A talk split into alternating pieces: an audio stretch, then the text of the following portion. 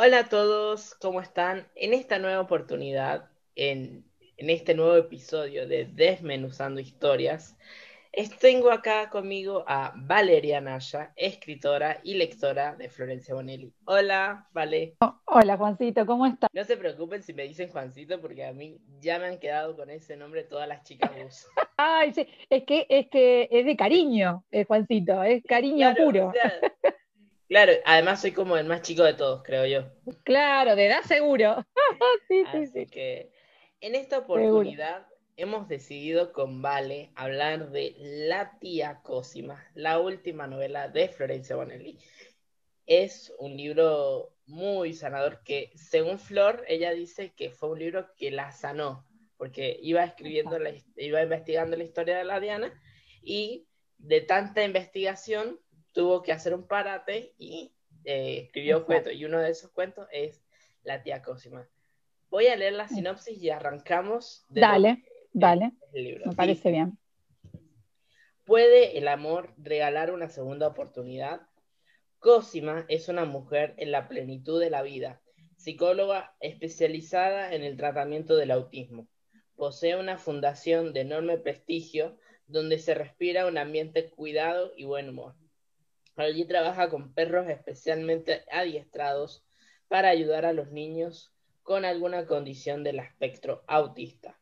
Es feliz con su trabajo, con sus amigos y sus sobrinos, a quienes dedica el poco tiempo libre que dispone. En su adolescencia, sin embargo, padeció la, la crueldad de algunos compañeros de escuela, experiencia que la marcó profundamente al tiempo que le sirvió para convertirse en la mujer comprometida que es hoy. Si bien esta etapa de sufrimiento quedó atrás, un día irrumpe de nuevo para ofrecerle algo que quizás deseaba, un amor inesperado, una pasión que, lo, que la desborda. ¿Podrá ese amor reparar el daño que no se olvida? ¿Podrá deshacer la vergüenza, la frustración y el enojo? Con su nueva novela, Florencia Bonelli logra otra vez el misterio de la devoción lectora en una historia que perdura más allá de la última página. ¡Wow! ¡Qué novela! Aparte lo que nos hizo esperar esa novela. sí. Eh, el año pasado, me acuerdo, hicimos una, un encuentro virtual con ella en diciembre también, cuando fue el aniversario del bus. El año pasado hicimos un Skype y, ella nos contó ahí que, estaba terminando, que ya la terminaba, que creo que le faltaba revisarla y entregarla a esta novela. Lo único que nos dijo era que era una mujer grande de 46 años y que era, ella le decía la novela, eh, el cuento novela, porque había empezado, como bien dijiste vos, como un cuento. Y, nos dijo esto, ¿no? De que había servido la novela no solo para, para sanar, eh, sanarla a, al personaje, ¿no? A, a, Cosima en su proceso de sanación, sino que también la había sanado a ella. Así que estaba, estuvimos enloquecidas esperándola y, no hubo feria, hubo pandemia y, en un momento ya pensábamos que no salía más y cuando nos dijo que salía en octubre una alegría inmensa. Así que todas esperando, eh, haciendo cola, esperando, viste, yo fui acá, yo vivo en La Plata fui a, buscarla 800 veces las chicas, encima estábamos todavía en pandemia medio cerrada, ya me veían venir y decían, otra vez está pesada a preguntar por la tía Cosima. Y ah. hasta que me lo terminaron dando porque les había llegado. La verdad que es como, yo digo, o sea, la verdad que es una historia sanadora, es una historia muy liviana, ya que en la anterior, que es la historia de la Diana, yo creo que también nos sirvió a nosotros como lectores también, sanar esa, eso que Flores empezaba a investigar y nos iba contando, era no solamente sanarse a ella, sino que también se transmitió la sanación a través de sus páginas, ¿no? Tal cual, tal cual. Lo que pasa es que, eh, como bien dijiste vos, la investigación de, esa, de esa realidad que tuvo que haber vivido eh, Diana, eh, la, la, afectó muchísimo, al punto de que Flor tuvo que dejar, como bien dijiste vos, porque estaba inserta en una depresión fue una, situación bastante fuerte para ella enterarse de las cosas que habían vivido las personas este, en esta guerra eh, serbo-croata. Y, que tenía que, por, lo cual tenía que hacerla pasar, porque nosotros ya en Caballo de Fuego el personaje de la Diana lo conocemos, sabemos que está traumada, sabemos que, no, que tiene este, este, esta fobia a ser tocada, eh, la fenfofobia, y, pero no sabemos con, certeza qué sucedió. Uno lo imagina, lo intuye, pero no lo sabe. Y, Flor tuvo que investigar no solamente el, digamos, la situación social y política del lugar donde le iba a insertar, sino además eh, armar esas imágenes en su cabeza de lo que ella iba a sufrir. Y, la verdad es que debe ser, eh, yo, me, acuerdo que leí los dos tomos de la Diana con la mandíbula trabada de, los nervios, de, la impresión. Yo me acuerdo que en el primer libro aparecía la parte que es el diario, que empieza con esa letra en, en itálica, y ya me, me, contracturaba, pues sabía que venían partes fuertes donde me iban a contar cosas que me iban a lastimar el alma. Entonces, eh, entiendo que ella en, ese momento tuvo que hacer ese parate y decir, bueno, eh, dejo esto como en stand-by hasta que me, vuelva a rearmar yo, y para eso nada mejor que la historia de, Lance y de Cosima, ¿no? Claro, y algo, por ejemplo, que nosotros notamos también en las primeras páginas, que como bien decís vos, que Flor dijo, es el simple hecho de que los personajes sean mayores, sean de 40, 40 y pico de años. Claro. Y es algo que yo la verdad cuando leí la, la edad, todo eso me gustó porque era como algo también, salirse un poco también de los esquemas, porque estamos en, en una... Más real, ¿no? Claro, en la mayoría de las historias, de las novelas, no solamente de Flor, los personajes son muy jóvenes. Entonces, eh, leer un libro en donde los personajes sean más grandes, Exacto creo que también dio algo, eh, dio un impulso también para, para poder eh, leer otro tipo de amor, porque no todos los amores son iguales. Exacto, no, más vale, seguro. Tiene que ver con la época en la que uno está viviendo de su vida, digamos. Pero bueno, esta novela marca un montón de, situaciones en las que Flor sale de su zona de confort.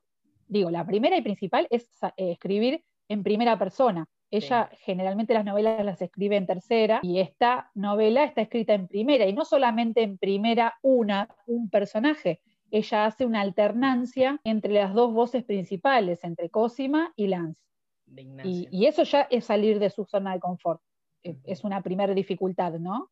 La, voz de, la, y además lo complejo, porque digo, ponerse en la voz de Cosima no es tan complejo, pero ponerse en la voz de, de Ignacio Lanz es un hombre y tiene que ser leído como, como la voz de un hombre, no como la voz de un hombre que lo pensó una mujer. No sé si se entiende lo que digo. Sí, sí. Eh, eh, como que. tiene que ser creíble que es un hombre. Es un desafío. Totalmente, totalmente. Desafío. Igual nosotros también veíamos eh, la escritura de, o sea, de Flore en primera persona en los cuentos, en, en, los diarios, por ejemplo, el diario de Blanca, el diario de, de Diana pero cuando ya todo está en primera persona es otro, otra mirada que vemos. Vemos otra mirada en la historia. Se te limita muchísimo a lo que podés contar. Claro, porque podés contar solo lo que siente y piensa este personaje que es el que está hablando en ese momento. Entonces, se te limita un montón lo que podés. Uno cuando escribe, vos que escribís, yo que escribo, eh, está, porque podés meterte dentro de la cabeza de, de cada uno de los personajes y, contarle al lector qué está sintiendo, qué está pensando. Eso en el narrador en primera no lo podés hacer, salvo que sea, como decís vos, o un fragmento de un diario o algo por el estilo.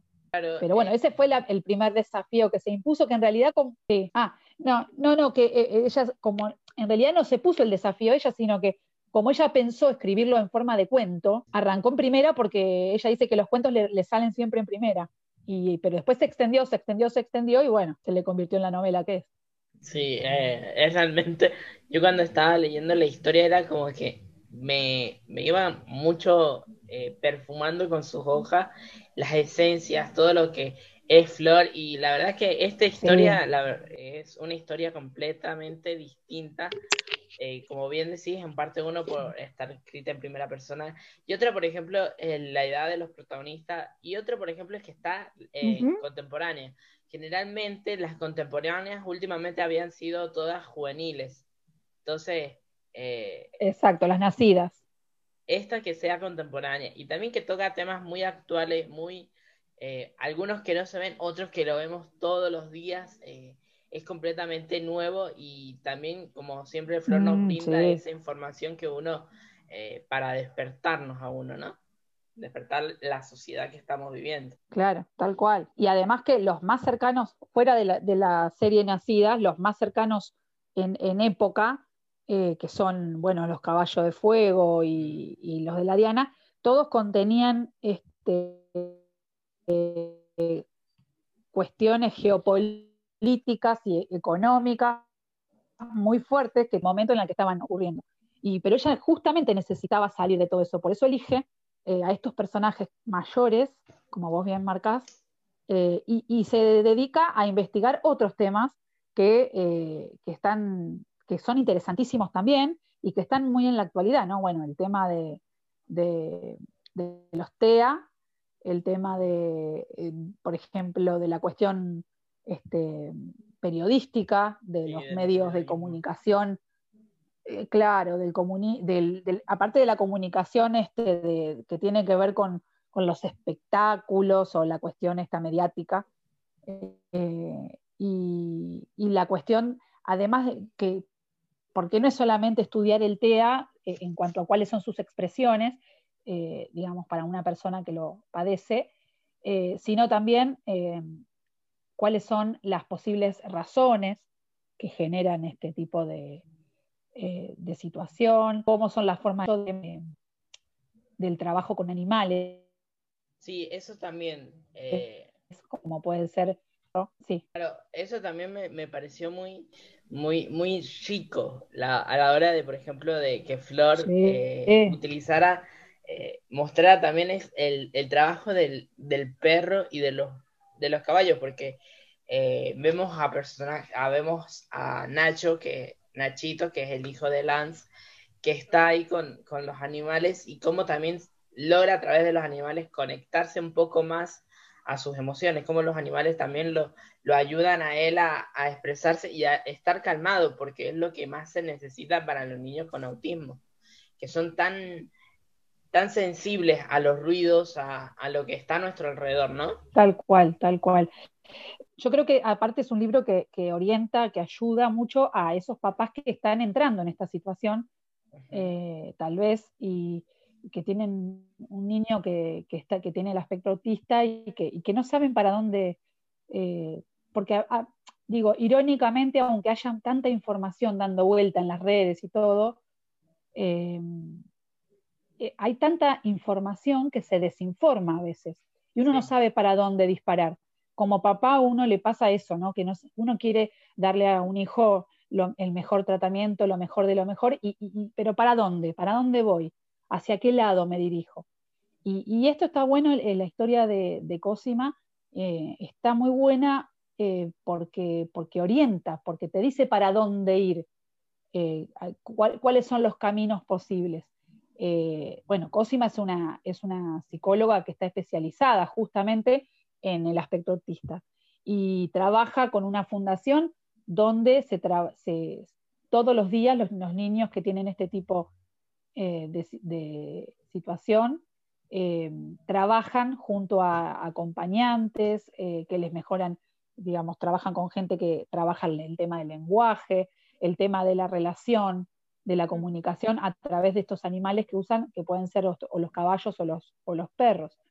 Y cómo eso termina ayudando muchísimo al personaje que es Nachito y cómo eso a una persona que está desorientada lo puede orientar completamente, te puede, bueno, esto es lo que tengo que buscar a partir de ahora, ¿no? Sí. Tal vez, eh. cada, obviamente que cada caso tarda, tarda sus tiempos, tiene su forma de evolucionar y a lo mejor tiene momentos de evolución y de involución. Eso es muy personal de cada, de cada persona, ¿no? Pero es individual pero bueno, por lo menos uno sabe para dónde ir. Claro, es como que te presenta el, el, el tipo, por ejemplo, cómo también uno, dónde ir, con quién hablar, o sea, como también mostrar eh, el simple hecho también de mostrar los primeros síntomas de, de, del espectro autista. Eso también me gustó porque hay veces que uno puede sí. tener a alguien con autismo y uno no se da cuenta. Entonces, Flor lo, lo muestra de una manera tan detallada y tan, ¿cómo se dice? Tan, tan respetuosa, que no te genera ese sí. rechazo de, de, que, vaya, habló de este tema. Entonces es como que lo, lo hizo con tanto respeto más que nada, con ese respeto que la caracteriza, que te dice, está bien, tenemos esta situación, está, tenemos estos, estos, estos síntomas, entonces como que uno ya más o menos tiene una idea y, tiene, por ejemplo, la manera también de poder de ayudar. Eh, otra vez, otra de las temáticas, como bien decís, que son de los periodismos, que es lo que yo me acuerdo que en la charla que tuvieron, le hice la pregunta a Flor y lo que me sorprendió es que cada, porque yo le dije, le pregunté a Flor que cuál, eh, si los medios de comunicación pueden formar la personalidad del ser humano. Entonces Flor, como tan sabia que es, me dice, cada uno es como, y cada uno va a reacciona a eso. Depende de lo que el, el, medio o la prensa eh, te hace, es la reacción que uno va a tener. Y en esta ocasión vemos a un Lance que trata toda costa resguardar a Cosima, resguardarla de lo que él es. Entonces, eh, es un personaje. Sí, lo que pasa que, bueno, es un personaje complejo. Complejo. Eh, eh, Ignacio, muy complejo, porque él. Todo lo que, de lo que él quiere proteger a Cosima es todo lo que él le generó en su vida, digamos toda la agresión eh, verbal, incluso hasta física, porque hubo escenas en las que fue bastante violento, eh, digamos, del pasado estoy hablando, no del presente. Eh, todo eso él quiere evitárselo, por, digamos, a esta altura de la vida quiere, quiere evitárselo. Pero bueno, las reglas del juego son, son esas. Uno, hay pocas cosas en las que puede limitar al otro. Uno puede limitarse uno, no puede limitar demasiado al otro. Y, bueno, en el caso de los medios de comunicación, sobre todo estos, los que son de, los chusmeríos y todo eso, no tienen casi límites. Son personas que, Vos fíjate que hay una escena en la que ellos les piden por favor que no estén en la puerta de la fundación porque alteran a los nenes. Y, ni así logran que se corran. Tiene que ir la policía a correrlos. Sí, y otra de las escenas, por ejemplo, en la que también me, me te demuestra mucho la agresividad que tienen los medios, es ese simple hecho de, juzgar a las personas. Cuando estaban en, en ¿cómo se dice? Cuando empieza toda la mediación, todo el, quilombo con, con la prensa y cosas y todo eso, empezaron a, presentar varias fotos y empezaron a juzgar a, a Cosima como si la conocieran. Entonces, eh, es como muy loco todo, que a veces la prensa pasa tanto. Porque, porque este tipo de medios... La farándula es así. Pero porque, se, eh, porque ellos se basan en eso, en lo superfluo, en lo que está, en lo que está fuera, en lo que se ve. No la conocen y cuando empiezan a investigar sobre ella y se enteran que es una licenciada en psicología y especialista en, en TEA y todo eso, se sorprenden porque, porque físicamente les, les daba, no sé, les daría gato, no sé qué les daba a ellos pero arman una historia que no es, y, en función de esa historia que les parece a ellos empiezan a jugarla. Y es lo que nos sucede, no a nosotros que somos los comunes mortales, pero sí cuando entras en, la visión de, los, de este tipo de medios, eh, primero se te juzga por lo que se te ve, nada más. Eh, es un prejuzgamiento. Después, cuando te empiezan a conocer, a lo mejor te dan un espacio donde te corresponde, pero siempre primero eh, desgraciadamente, es la imagen, exacto, es la imagen. Eh, yo creo que eh, también. Sí, es, y es un trabajo bastante intenso que hace también Flor sobre mostrar ese, lo descarnados que son, ¿no? en estos medios de comunicación. Claro, por ejemplo, yo lo que más, lo que más me, molestaba de, todas estas reacciones, la forma de jugar, y que si vos te das cuenta, hay mucho estereotipo de personas. O sea, para, para que una mujer sea bella, como decía bien eh, Emma, no me acuerdo si fue Emma justa la que le explicaba a Monse, para poder ser bella, tenías, tenés que ser flaca, tenés que ser alta, tenés que tener varias cualidades que no todos los tenemos. Por ejemplo, a mí, por, yo cuento una experiencia, yo sufría de... Que son convenciones sociales, son convenciones. Claro, yo por ejemplo, mm, te lo conté a vos, yo sufría de, bullying por ese motivo de no ser parte de un estereotipo en donde el hombre y la mujer son vistos como bellos. ¿Entendés? Imagínate, yo soy peticito, soy gordito. Eh, Algo que, por ejemplo, para la mayoría lo, la belleza era ser alta, ser, ser flaca, ser alto, flaco, el hombre ser musculoso. Entonces, vivimos en un mundo donde los estereotipos están eh, tan marcados que generan todo este tipo de reacciones violentas que a veces hay que parar, porque no estamos en... cual. Tenemos que aprender a amar al otro como es, querer al otro como es. Si el otro es gordito, que es bello igual porque puede ser bella por dentro, ¿no? Tal cual. Eh, es que los, a ver, los cánones de belleza tienen que ver con una época, tienen que ver con una sociedad y, y siempre tienen que ver con cuestiones subjetivas, es decir, lo que le parece a cada uno.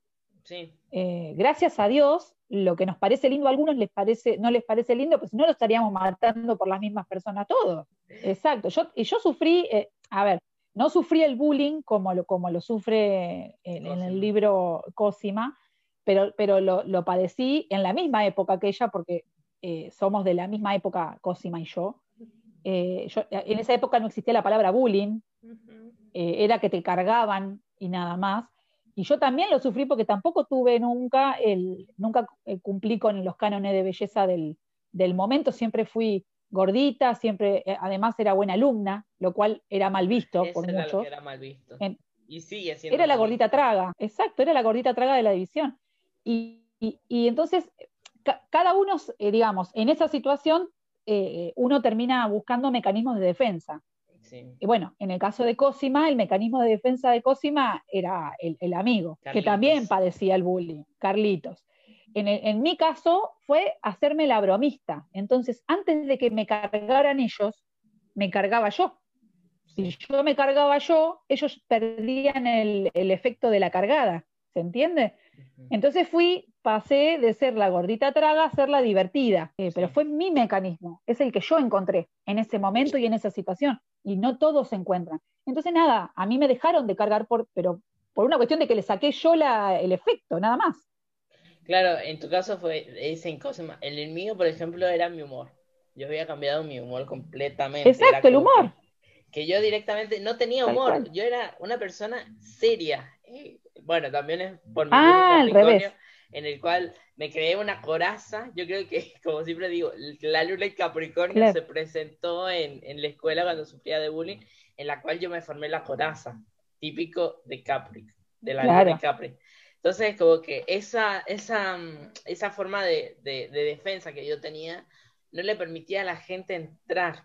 En más, no le permitía ni siquiera a mis primos entrar a, mi coraza. Claro. Eh, entonces, como que uno también a medida que va creciendo va a veces va aumentando o va disminuyendo cuando te das cuenta de que no todas las personas son iguales.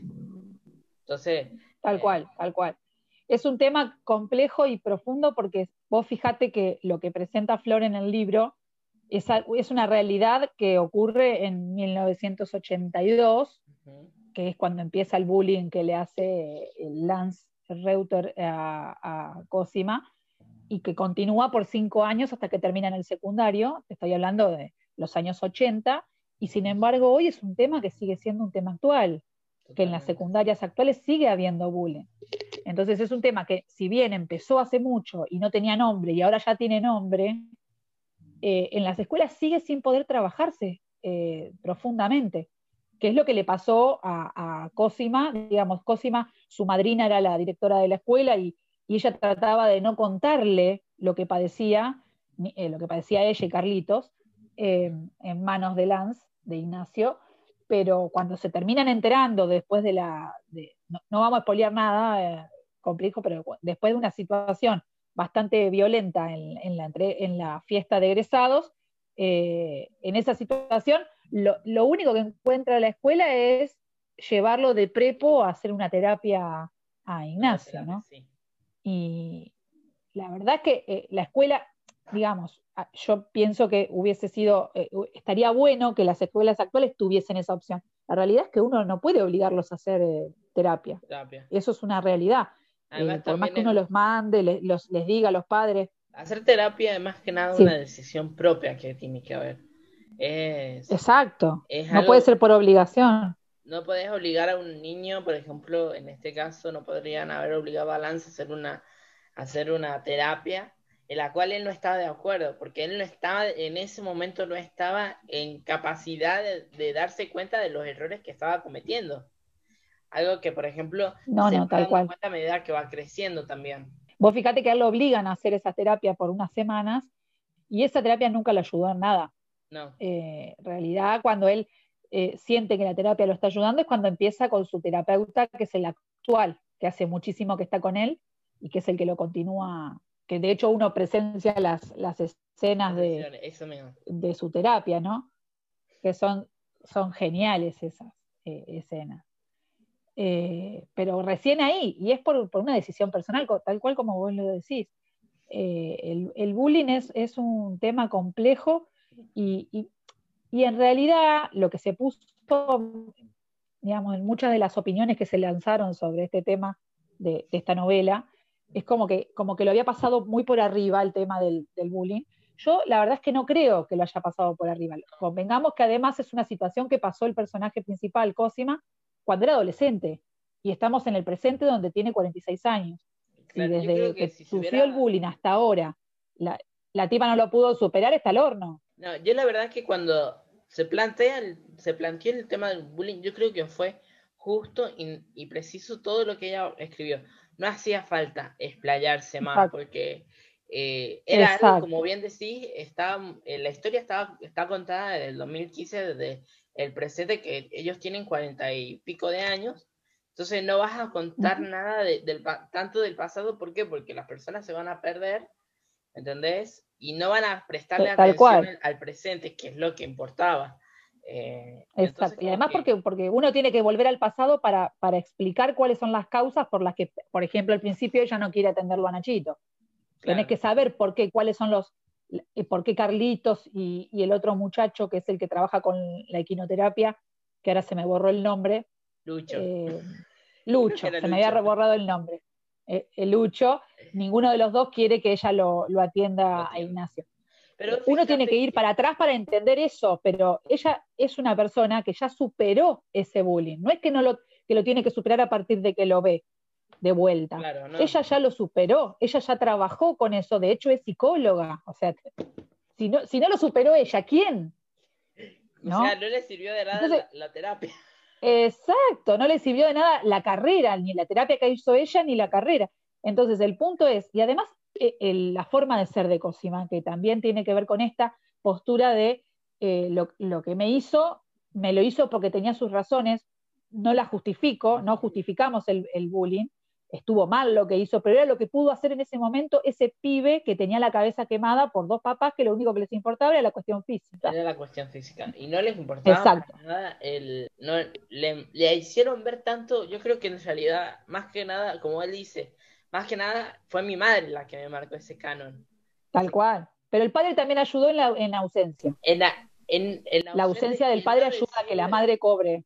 En apoyarla. Entonces, como que yo, dentro de todo esto, dentro, vos hemos hablado un poco de, de Lucho y me gustaría plantearte para saber tu opinión. ¿Qué pensás de Lucho? A ver, mira, Lucho me gusta, es un personaje que me gusta, me enojó en algunos momentos, eh, yo, yo creo que es un tipo, un buen tipo, es un buen tipo porque de hecho eh, cuando Cosima no era la Cosima actual, sino era esa, Cosima que, a la que cargaba eh, Ignacio, era esa, esa, chica adolescente que estaba con, con este, el pelo desordenado, con los ojos, este, con esa con el, el, ojo que se le desviaba, que tenía todavía los bigotes, todas las cosas que ella dice de ella, Lucho la conoce en esa situación y ve a la persona que vive en ella. No ve el exterior, ve la persona que vive en ella. De hecho, por eso ella lo adopta casi como un hermano, igual que a Carlitos. Lo que pasa es que él no la ve de esa manera. Entonces, eh, en un momento, yo por ejemplo, como bien decís, Carlito, Lucho me, me pareció un personaje intenso. no vamos a decir era intenso. Sin duda. Es como, yo siempre digo esto, yo creo que eh, cuando una persona no acepta los sentimientos que la otra tiene, se le borra porque quiere a esa persona. Entonces, como que se termina convirtiendo en un tipo de obsesión. Y Lucho, yo creo que si Cosima no lo hubiera frenado a tiempo, Lucho se iba a terminar convirtiendo en un obsesivo, aunque él, como bien decía, en su personalidad no lo era, pero era por, el hecho de, no querer permitir que, que Cosima vuelva con Lance, ¿entendés? Entonces... Sí, eh, lo que pasa es que también ahí... Ah, chocaban mucho. A mí me chocó. sí, sí, sí. Lo que pasa es que también con esto, digo, a ver, a mí lo que, me, lo que yo sentí bien, lo que yo te decía era que Lucho, digo, que la relación entre, entre Cosima y, Carlitos, desde el vamos, es una, relación de amistad. Los dos tienen claro que son amigos. Entonces, en, esa cuestión de ser amigos los dos, eh, son honestos los dos y, se hablan con, una este, franqueza total. En el caso de Lucho, Lucho desde el principio no quiere ser amigo de ella. Lo que pasa es que ella lo mantiene en la posición de amigo. Y, ahí me parece que la pifia a Cosima, porque eh, es difícil ser amigo de una persona que, quiere otra cosa con vos. Eh, y él es claro, él es claro desde un principio, y ella es la que lo mantiene en esta posición de amigos. Eh, y yo creo que ahí está el error de... De Cosima. Pero yo creo que en realidad lo que pasó en toda esta situación es que Lucho al principio de la historia, cuando eran adolescentes Cosima y, y, Carlitos, Lucho es como que Carlitos. Es difícil cuando de la cuando vos estás con una persona que es tu amiga, ¿entendés? Y un día ella te dice me gustas. ¿Me entendés? creo que eso es muy difícil. Sí, claro, es que es lo que pasó. El Lucho se lo dice abiertamente. Y ella le dice, no, no, yo no te puedo dar más que amistad. Y, él, eh, digo, uno en esa situación tiene que pensar en el otro. Digo, el otro, para tratar de convencernos, va a tomar el, rol de amigo, pero con la intención o con la segunda intención de, en algún momento lograr que uno lo ame. No sé si se entiende lo que digo y en ese sentido no es... Eh, Cosima, siendo psicóloga, debería de haberlo anticipado, que iba a ser complicado para él manejar lo que sentía eh, en la posición de amigo. Entonces que también Cosima temía perder eh, esa amistad que, que ellos habían... Que nunca hubo con él. Que nunca hubo. Pero claro, ese es el problema. Ella tiene una, considera que lo que hubo entre ellos era una amistad y nunca fue amistad.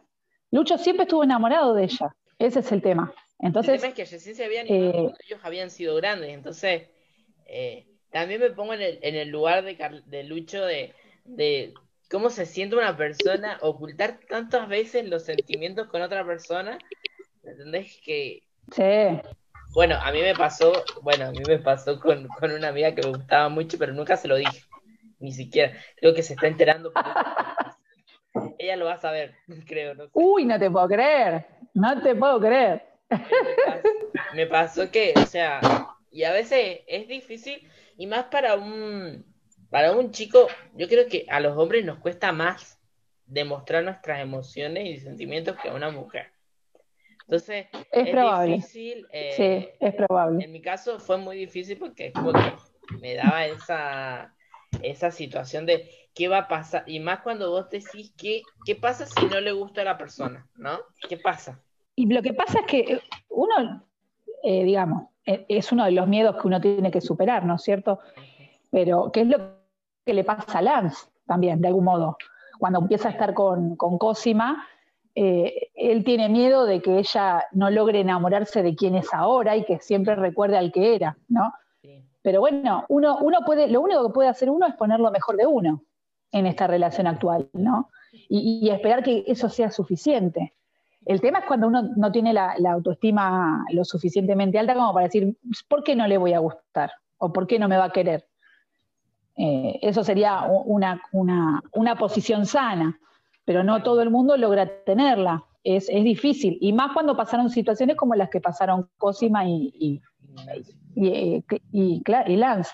Eh, él tiene mucho miedo de que ella valore más lo que, digamos, que, ponga en la, en la balanza lo que vivieron cuando eran adolescentes, claro, que lo que estén viviendo ahora. Y además él tampoco tiene una imagen con el resto del planeta, una buena imagen. En realidad empieza a mejorar la imagen a partir de que está con ella. Claro, es como que... De hecho, sus propios Es como que Exacto. Dentro de todo, eh, su propia familia está. Me acuerdo que eh, una de las hijas le dice, eh, me gusta la relación que Creo que es Emma. pero no sos un hombre confiable. La propia hija le dice así. Entonces, Exacto. Me parece que es Emma, porque Emma es la más, la más lanzada para decir las la cosas y, De hecho, yo la escribí a, a Flor cuando terminé de leer y le pregunté, le digo, Emma tiene, para mí Emma tiene que ser Sagitario. Dice, ay, no lo pensé, dice, no pensé cuál sería su, su signo, pero para mí tiene que ser Sagitario porque es así, es lanzada, ella te las manda a decir, te las, guarda, te las manda a guardar y si te gusta bien y si no también, le digo. es de fuego. Pero no sé, Emma es no de le, fuego. Para- eh, sí, sí, sí, sin lugar a dudas es fuego, Es, es Emma. sí, seguro.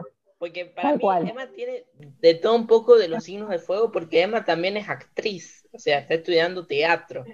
Entonces, dentro de todo, Exacto, todo de Flor. tal cual, sí. Que yo cuando lo leí digo, oye, Emma es mi favorita. Emma, Emma es mi favorita de, de, de todas las. Así Sí, que, es una genia. eh, la verdad que, que cada personaje tiene su, su cuota de, de. Gusta, en cambio, de todos los hijos, Gusta es como la más sensata, la más tranquila y la que te, si te va a hablar, te lo va a decir con calma. Sí, pero va a pensar bien antes de decírtelo si te ayuda o no te ayuda, si te puede lastimar o no lastimar. Emma no lo piensa, Emma lo tira. Yo creo que en esta novela, si bien los protagonistas son Cosima y, y- y Lance, eh, los que se roban la historia son los cuatro hijos, Porque, porque tenés cuatro personalidades tan distintas, de cuatro edades tan distintas y con, con cuestiones este, personales tan distintas, que uno se termina eh, encariñando con esos personajes. Este, y hay veces que a Lan- yo, por ejemplo, particularmente a Lance lo quise matar unas cuantas veces. Eh, de hecho, le dije que a Flor que es uno de los que menos me ha gustado de sus personajes protagonistas, porque lo, que, eh, lo he querido matar en más de una ocasión. Eh, es, todo un personaje. personalidad, eh, es leonino, ¿qué le vamos a hacer? Y imagínate, yo creo que yo lo hubiera calmado. Pero vos fíjate, por ejemplo, imagínatelo, eh, Yo sí. lo hubiera calmado. por Yo- ejemplo, con Sebastián. Sebastián también es leonino, Sebastián. Yo si hubiera estado con, o sea, si yo hubiera sido su amigo Y de tiene- los personajes masculinos, Sí, yo hubiera sido el que le, le bajaba los humos, porque vos sabés Sí. que soy acuariana, entonces como, que- como, cálmate, cálmate. calma, sí. Claro, Así que, así no va. no, yo la eh, verdad que Lance en sí eh, también fue uno de los pocos personajes de Flor que, que me costó. Yo creo que en realidad Lance eh, me gustó el Lance, el, el que trataba a toda costa tratar de, de que ella lo perdonara. Eh, la verdad que tenía, pero sí es un personaje. Totalmente. Yo creo que al que más entendí, al que más quiero de Es complejísimo. de Flor es Aitor. Yo creo que Aitor es, es uno de los personajes que yo más. eh, Mirá vos. sí, Aitor. Yo la verdad, y de las personajes Bueno, Aitor es uno de los más, es uno de los menos queridos. de los menos queridos, pero yo creo que eh, todos los, porque Sí, todos los que queremos, que también es como algo que se habla mucho, es que Aitor es un personaje que es menos querido, pero es porque no es comprendido, por el simple hecho de que nadie se dio cuenta en el, en el entorno en que Aitor vivió. seguro. Entonces, y es, es- son historias, como bien decía Flor la otra vez, Lo que, le- le- lo para que me parece. las más polémicas porque nos cuesta perdonar. Es, es algo que a Sí. nos cuesta. Nos cuesta dejar el ego. Tal cual. Entonces, es algo que, por eso son también las menos comprendidas. eh, eh, la- Estas eh, la historias, sí. Y la protagonista femenina que Lo que pasa es que. es lo- ah, bueno, sí. Melody es un es fuego puro. es fuego puro. Eh, es fuego puro, sí. Yo, eh, a mí, Aitor me cuesta mucho. Bueno, de hecho, cuando le escribí a Flor, de, muy similares los personajes de Lance y, o Reuter, Lance Reuter y de Aitor. Me parecían muy similares y yo a Aitor le había per- lo había perdonado teniendo en cuenta el ambiente eh, agresivo en el que había vivido y que eh, todo esto había pasado hacía muchísimos años, eh, más de 300 años. Por eso lo, logré entender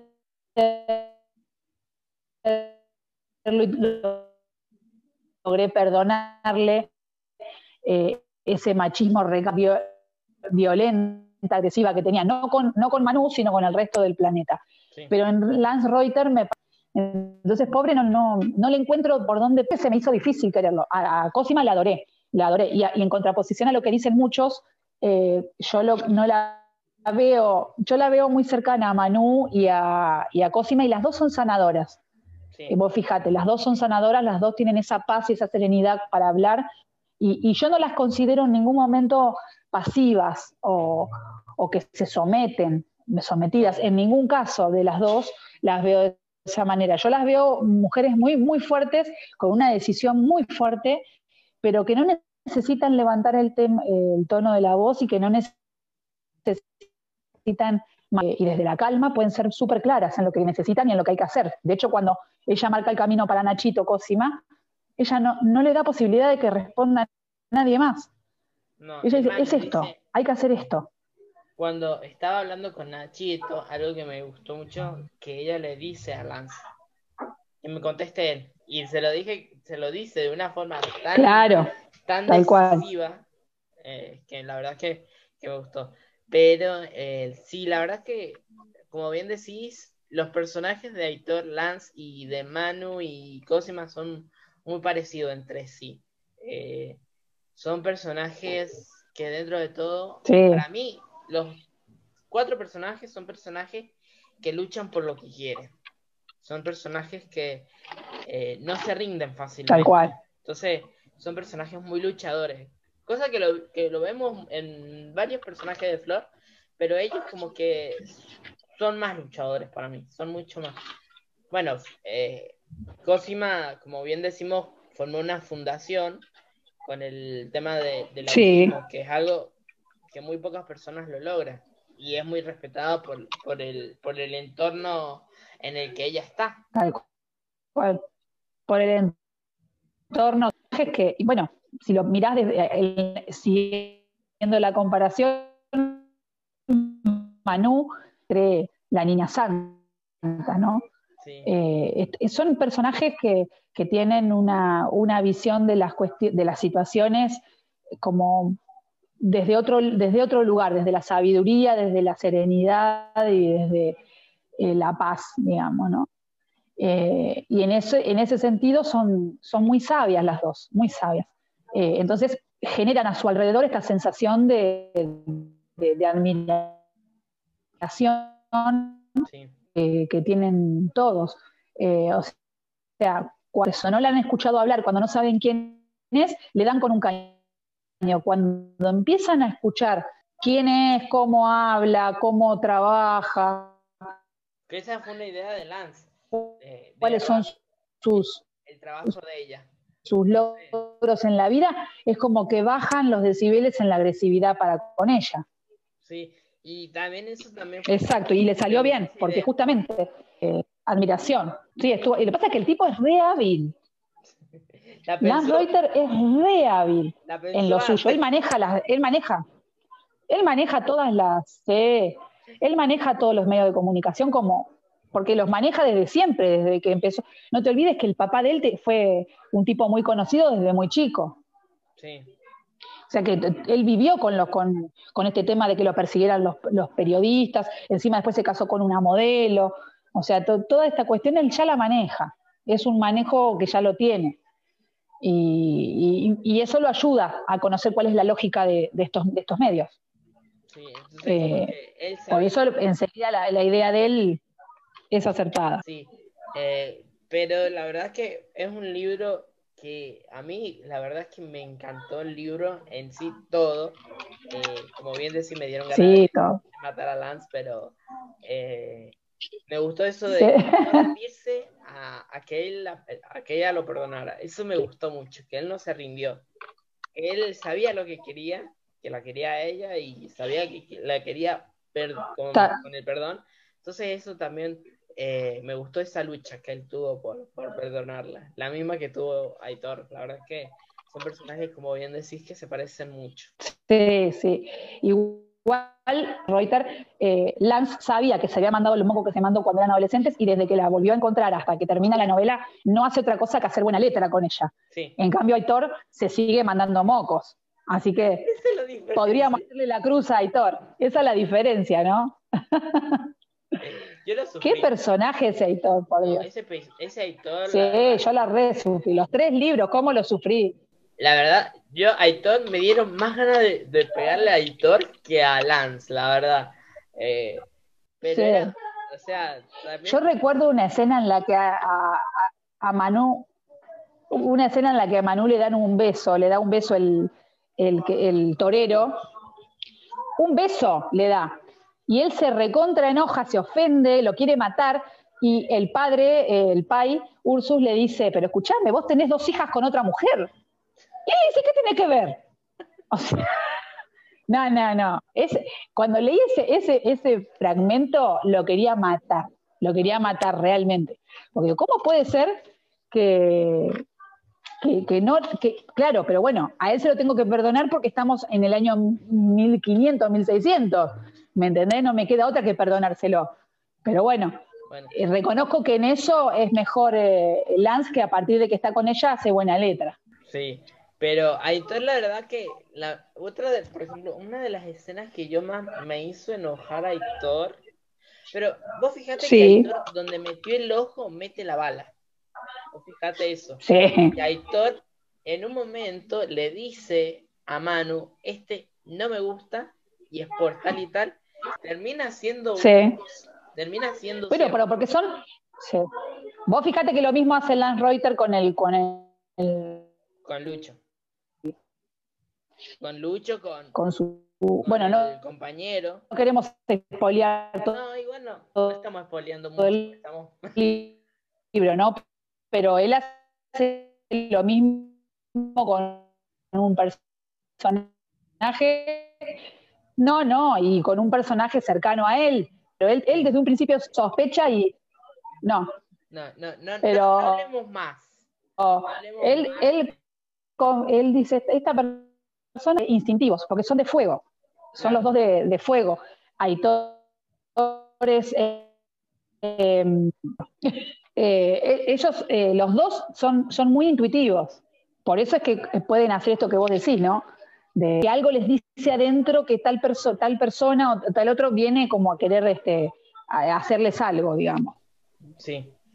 Así que, bueno, pudimos hablar un poco más de, eh, de todo esto, de la tía Cosima, y hemos, no hemos hecho mucho spoiler. Eso es lo que más me sorprende.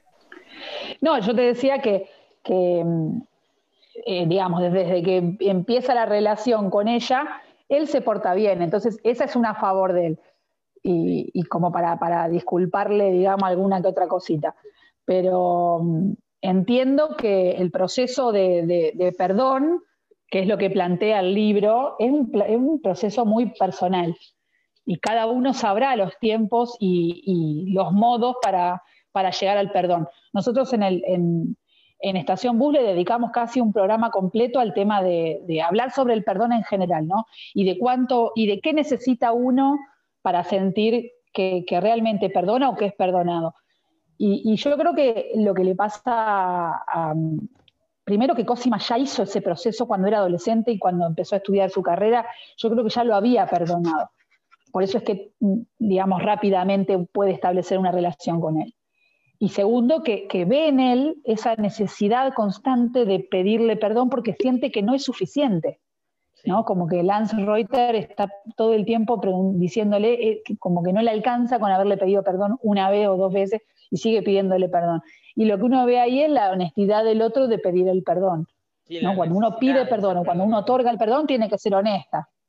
Exacto. Yo creo que... Pero una necesidad de ser perdonado no por, por él, por su ego, sino de, que ella realmente haga borrón y cuenta nueva para que no siga sufriendo. Sí. ¿No? Más que nada era eso lo que a él más le dolía, el, hecho de, que no podía ser perdonado eh, para que ella no sufriera. Y eso también habla muy bien de él, porque habla de una persona que, eh, que piensa en el otro. Exacto. Que no es fácil para un Leo pensar en el otro, ¿eh? Eh, no es fácil, él es un Leo y él es el que está siempre bajo la luz.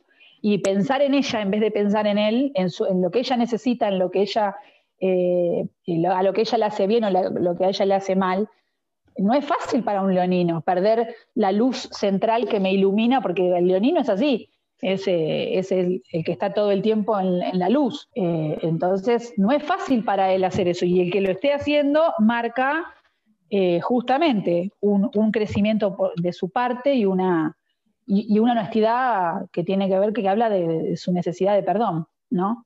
Claro, yo creo que dentro de todo también el, perdón es, como bien, como bien decís vos, eh, es primero que nada es preguntarse a uno mismo si sos capaz de perdonar a esa persona, ¿entendés?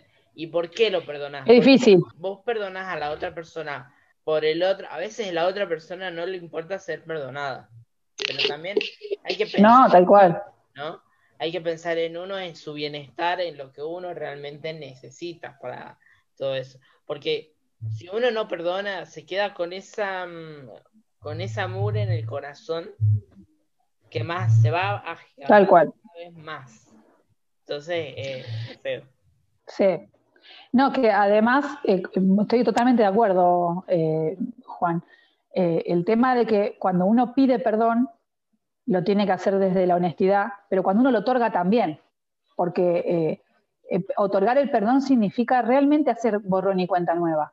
Y, si, yo en cada una de las discusiones que tengamos, y qué sé yo, vuelvo a sacar el tema y te, ah, porque vos me hiciste esto, no estoy siendo honesta, no estoy dando un perdón real.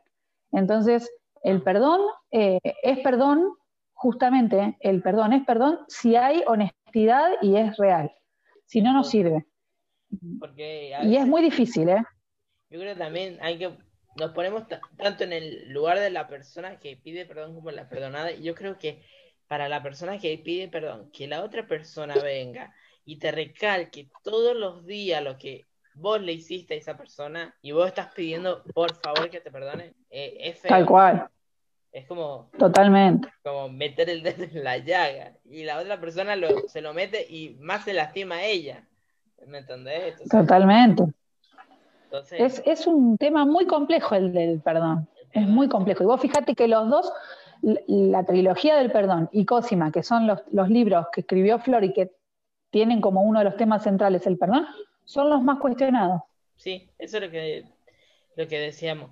Porque a los, al ser humano les cuesta dejar de lado el ego. Todo ser humano nos cuesta dejar de lado el ego. Tal cual. Perdonar. Porque el perdón es dejar el ego atrás. Tal cual. Es dar un paso al ego y poder seguir adelante por uno mismo. Porque yo creo que el perdón, más que nada, es, no es por el otro, sino por uno mismo. Tal cual, tal cual. Porque justamente los otros, eh, los otros días decíamos eso en la radio, ¿no? Cuando uno deja, eh, cuando uno realmente perdona, uno, uno, deja fluir la energía de uno y, toda esa cuestión fea y, oscura que se juntó en el momento en el que uno estaba ofendido, estaba enojado, todo eso fluye y se va. Pero cuando uno no puede perdonar, todo ese rencor, toda la ira, toda la bronca te queda guardada a vos, no al otro, al que te lo produjo, sino a uno y, el que se le pone el alma oscura es a uno. Entonces, eh, uno tiene que, lograr hacer el proceso para poder perdonar por uno también, no solamente por el otro, por uno, como bien decís vos. Completamente de acuerdo. Y bueno, y nos despedimos con, esto. Y nos despedimos. De, esto del perdón, donde hablamos un poco de todo, así que muchas gracias, Vale, por, por esta por esta charla. Yo siempre he dicho que hablar con vos es un honor porque me encanta. Ay, no. es un placer, es un placer. Yo estoy feliz de que me invites siempre. Sí, podemos estar eternamente. Somos charleta los dos. Eh, así que, no, la verdad que me encantó hablar con vos, me encantó esa, esta charla en donde también debatimos un poco y hablamos del perdón, algo muy importante. Así que... En la vida, sí. Les recuerdo a los oyentes que si ustedes leyeron el libro de la tía Cosima, no duden en, en contactarnos si quieren, si ustedes quieren, no es una obligación. Ahí está. Si ustedes quieren debatir, hablar con nosotros de la tía Cosima, nos pueden encontrar en nuestras redes sociales, que en mi caso es Laya, guion bajo escritor. ¿Y el tuyo, Vale? El mío es Valeria Naya, guion bajo escritora. Eh, y bueno, y después en Facebook Valeria Naya, directamente. Y si ustedes no leyeron el libro, eh, no se lo pierdan y leanlo. Que no se lo pierdan. No se lo tienen que perder. Yo siempre les digo, no se dejen llevar por las opiniones de otros, siempre hagan su propia opinión, para lo cual lo mejor es leer el libro y armar su propia opinión. Nosotros, como buenos bonelistas que somos, porque yo me considero Exacto. no les, les, digo, no se pierdan ningún libro de Flor, no importa si es este, si es otro. Todos los libros tienen algo y te dejan algo, así que la verdad que son libros hermosos. Así que muchas gracias por escucharnos, muchas gracias por, por estar ahí y nos vemos en el próximo episodio de Desmenuzando Historias. Así que nos vemos, chao. Nos vemos, Juan.